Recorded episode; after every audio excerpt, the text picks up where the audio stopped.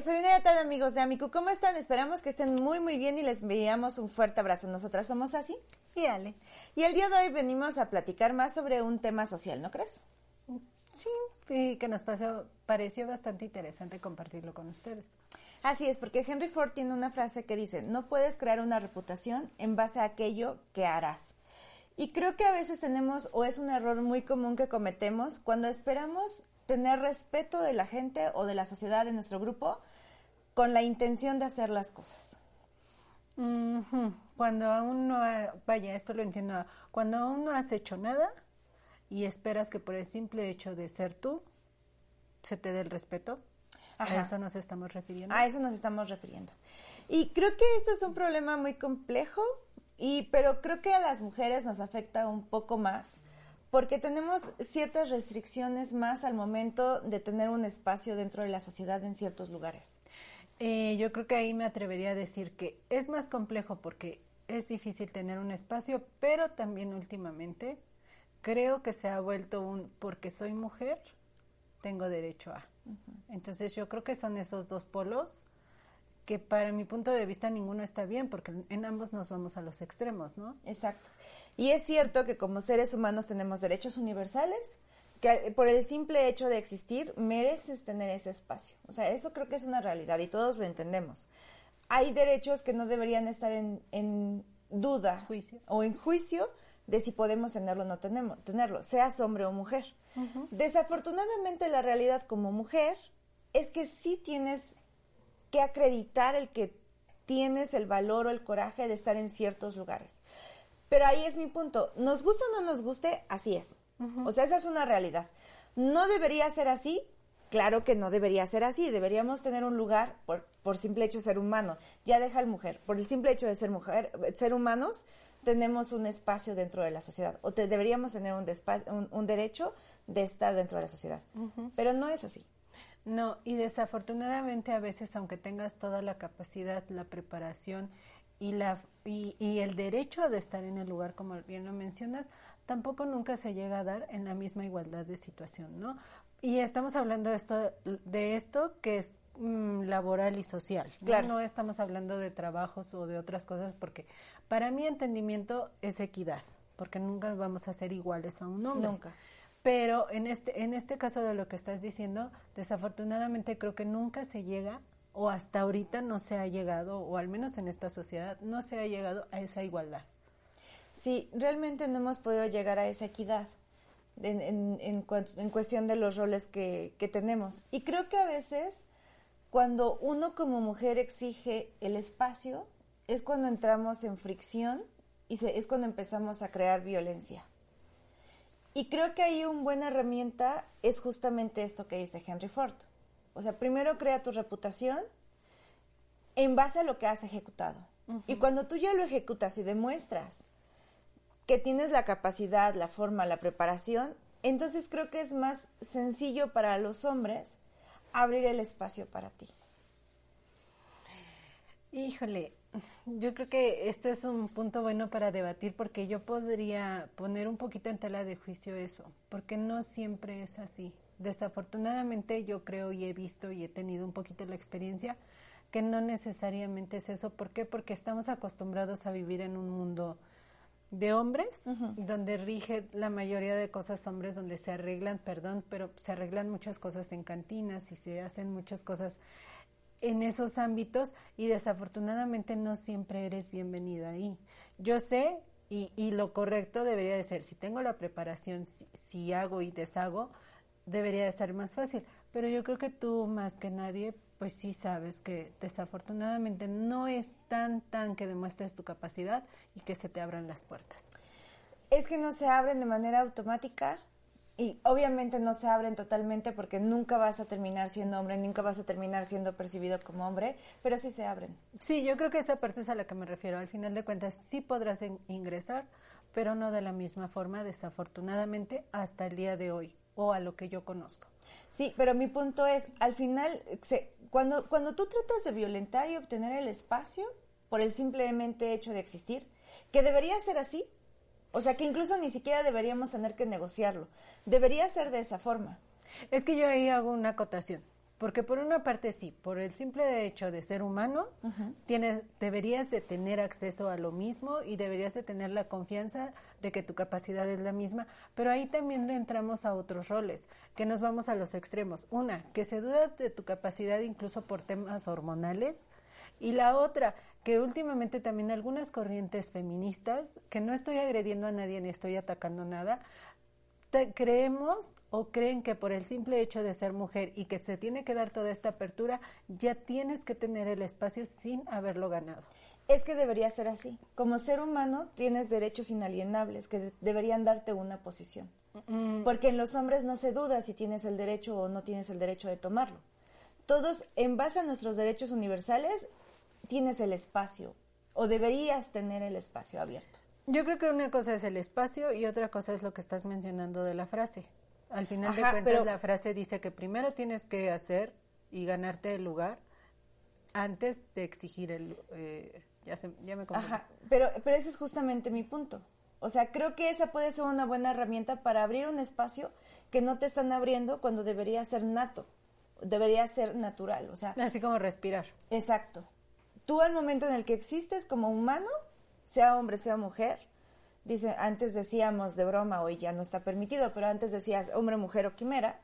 Seas hombre, mujer o quimera, deberías tener un espacio en el cual puedes incursionar por la sociedad y, en los roles sociales. Obviamente cuando no lo tienes, porque es una realidad que no lo tenemos, y no solo las mujeres, también las, las minorías. Todas aquellas minorías, incluso con preferencias sexuales distintas a lo que es heterosexual, te, empiezas a, verte cada vez, mientras más minoría eres, más rezagado te ves. O incluso las capacidades físicas, ¿no? Exacto, las capacidades físicas. Entonces, yo creo que el punto que yo quería debatir el día de hoy es, si tú exiges ese espacio que debería ser tuyo de manera natural, si tú lo exiges, creas violencia. Y mientras más tú exijas y te impongas, llegamos a los grados radicales que hemos estado viendo en donde las feministas terminan gritando, quizá de una forma en la que ellas sienten que es la única forma de expresarse. ser escuchadas. Exacto, pero al final terminas generando más violencia. Entonces yo creo que lo, lo idóneo sería dar un paso atrás, hacer lo que dice Henry Ford, creas una reputación, actúas, tienes resultados, demuestras que puedes y entonces abres una brecha. Obviamente tú tienes toda la razón, no es 100%, pues porque son procesos paulatinos generacionales. Sí, años de vivir bajo este este este rubro, este este pues, modelo nuestros prejuicios incluso.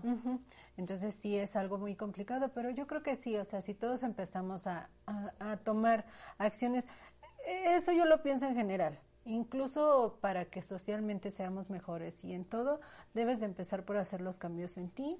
Obviamente si tienes hijos, si tienes gente a tu alrededor vas a empezar a, contagiar eso y yo creo que es, eh, esta frase que estás diciendo, el punto que estás tocando recae a, a lo mismo, ¿no? Al final, si no trabajas por eso, si no haces algo por lo que quieres, pues simplemente no va a llegar a tu parte, va a decir, hey, ya, aquí estoy sale al mundo porque ya todo es parejo, ¿no? Desafortunadamente no es así. Pero creo que mucho tiene que ver la forma en la que peleas por las cosas.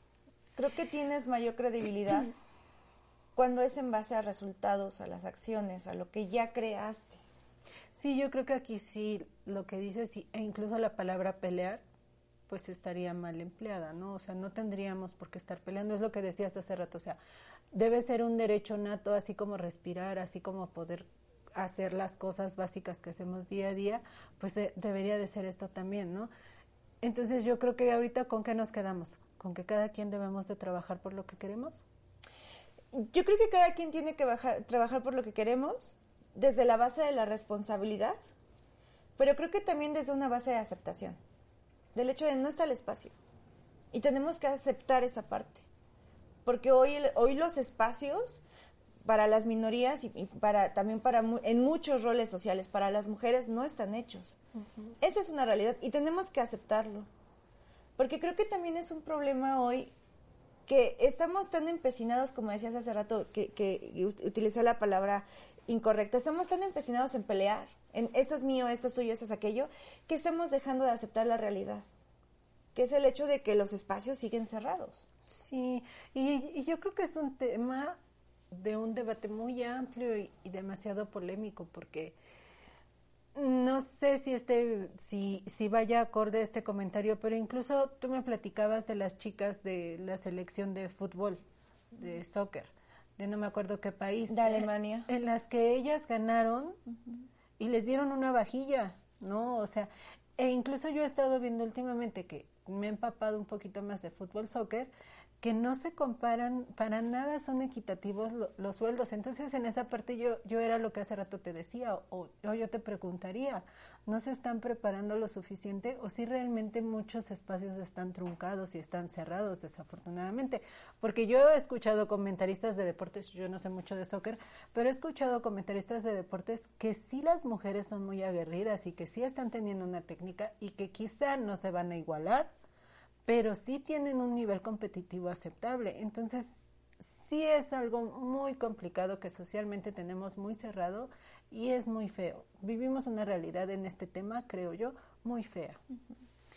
Hace algún tiempo escuché una entrevista de una de una comentarista de soccer que no recuerdo ahorita el nombre, discúlpeme, pero ella decía esa parte que cuando ella comenzó a incursionar dentro de, del, mundo de, de los deportes, pues que siempre habían como esos comentarios amenos hacia las mujeres y que ella decía es que las mujeres también vemos deportes, las mujeres también vemos muchas de las cosas en el mundo del deporte y somos apasionadas del deporte. ¿Por qué no se nos apoya de la misma forma? Y que alguno de las personas con las que debatía estos temas le decía es que las mujeres no toman cerveza ni, ni están interesadas en salir a un bar a tomar una cerveza mientras ven soccer. Y ella decía, pues porque no conoces a mis amigas, y, ¿Por qué no me has invitado? Exacto.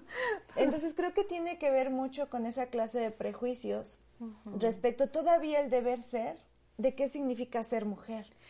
E incluso, sabes que yo creo que esta frase es muy trillada, pero me atrevería a decirlo, incluso las mujeres somos enemigas de nosotras mismas.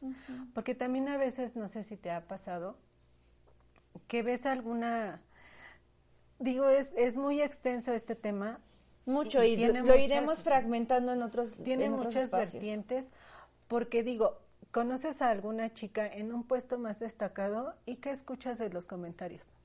Seguro se acostó con alguien. Seguro esto, seguro lo otro, la colocaron, la pusieron y nunca realmente destacamos que sí tiene la capacidad, ¿no?